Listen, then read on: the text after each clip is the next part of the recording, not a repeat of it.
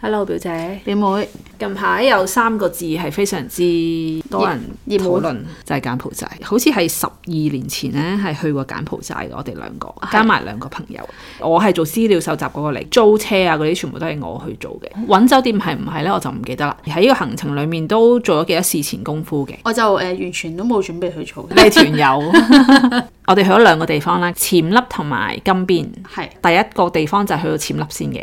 跟係住就覺得好開心啦。即係好似旅行咁啦，嗯係啊去好咗似泰國咁啦，係啦，好似泰國嗰種度假，又熱地，係啦又有啲古蹟睇下，好靚啲古蹟咁係啊樣，同埋對於我嚟講係啊好新鮮，因為我係第一次睇呢啲古蹟，古舊啊，好有味道嘅感覺，同埋住嗰啲酒店唔差喎，全部都幾好噶，好好啊，潛粒嘅酒店係度假 feel 咯，咁我哋好開心地度過咗唔知幾多日啦喺潛粒。第二個地方呢，就係去到金邊嘅，我懷疑自己呢係淨係喺潛粒嘅時候呢先至有做資料搜集，我記得我有 print 到一啲資料俾你哋呢，嗰度係點解啊咁樣嘅，啊即係嗰個地方係。做啲咩嘅歷史係點樣嘅？啊去到金邊，我好似冇冇做呢啲資料搜集，就係我哋包個車嘅，好似係。係包咗個東個司機，咧就車我哋去，應該係遊客會去嘅地方 啦。咁樣，其中有一日咧，都仍然好開心落車嘅。係啦，然後但好我哋開上心，車嘅時候，就大家唔出聲，係我都仍然記得個氣氛啊，好沉重啊，好嗰個氣沉氛重啊個氣氛係啊。咁嗰度係邊度咧？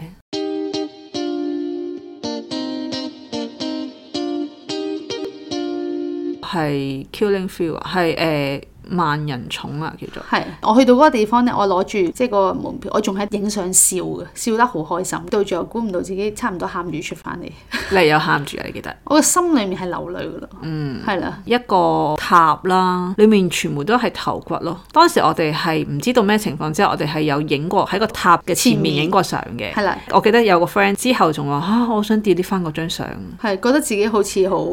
好無知啊！嗰種係啊知係啊道係嗎當時咧就係第一次接觸柬埔寨嘅歷史咯，因為嗰個販賣人口嘅事件咧就撩翻柬埔寨呢個地呢方個地出方嚟。我諗我係頭三位，我係仍然歷歷在目嘅地方嚟嘅，印象極深刻。嗰個過程裡面有好開心，同埋有好唔開心，好沉重嘅時間係嘛？係啊因為其實咧，好似旅行係冇乜試過好沉重。沉重心情噶嘛，真咪先係純粹都係去輕鬆啫 嘛係咯。我哋無論去到任何嘅地方，或者翻返去金邊係嘛，好多人直好情係多人金邊嘅時候先有講。係啦係啦，冇都唔係金邊嘅時候咧，係完全係旅遊地啊區係嚟喎係㗎，喎係喎啊完全係啊係冇人講過佢之前係發生過啲咩啊事啊㗎。去嗰啲誒買手信嗰啲鋪頭啦，咁嗰啲人其實唔係買手信嘅地方嚟㗎，係啲外國人好中意金邊呢個地方，啊係然啊後留喺度開咗佢自己可能畫嘅畫或者係工藝啊咁樣衫啊嗰啲咁樣自己設計啊，佢哋就好 talkative 嘅，咁就又不停咁會講下自己點解中意呢度啊，點解留低啊咁樣咯係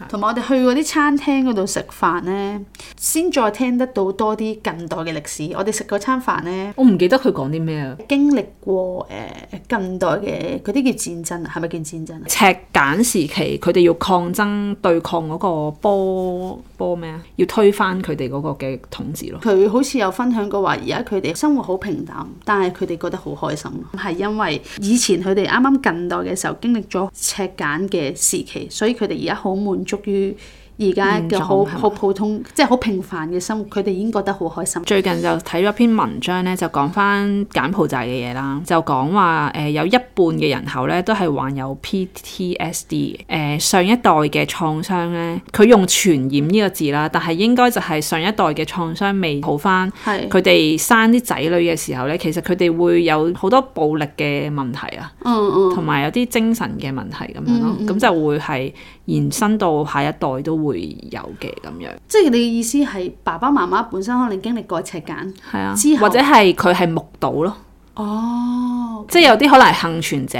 幸存者嘅下一代嘅再下一代咁，即係其實心靈嘅受傷咧係唔係咁容易去好翻嘅，係啦、同埋你你覺得冇嘢啊，但係其實你係埋藏咗佢咯。赤柬時期咧，係由根本咁樣摧毀咗柬埔寨，係令柬埔寨嘅百姓係心靈創傷晒咯。因為我哋咧去咗一個叫做 S 二十一嘅嘅學校嗯學校啊係係啊學即係校佢就變成一個博物館咁樣啦。咁裡面有好多骸骨啦，有好多相啦。但係我哋當時去咧，嗰、個氣氛咧唔係悲傷氣氛嚟嘅，因為嗰日咧係佢哋嘅抗爭紀念日嚟嘅，係佢哋係開心嘅，即係好多當地嘅人咧。帶埋爸爸媽媽，帶埋小帶埋小朋友一齊去參觀嘅，係咁我覺得呢一種面對翻自己嘅歷史，亦都俾下一代知道咧，我覺得係好事嚟嘅。係 S 二十一嗰個博物館裏面咧，除咗有誒嗰啲相啦，佢仲有嗰啲刑具啊。係啊，係同埋誒喺個花園嗰度，佢會即係譬如有啲坑啊，佢就會插啲即係插個牌喺度就話係啊有幾點多個樣去人？嗯利用咗一種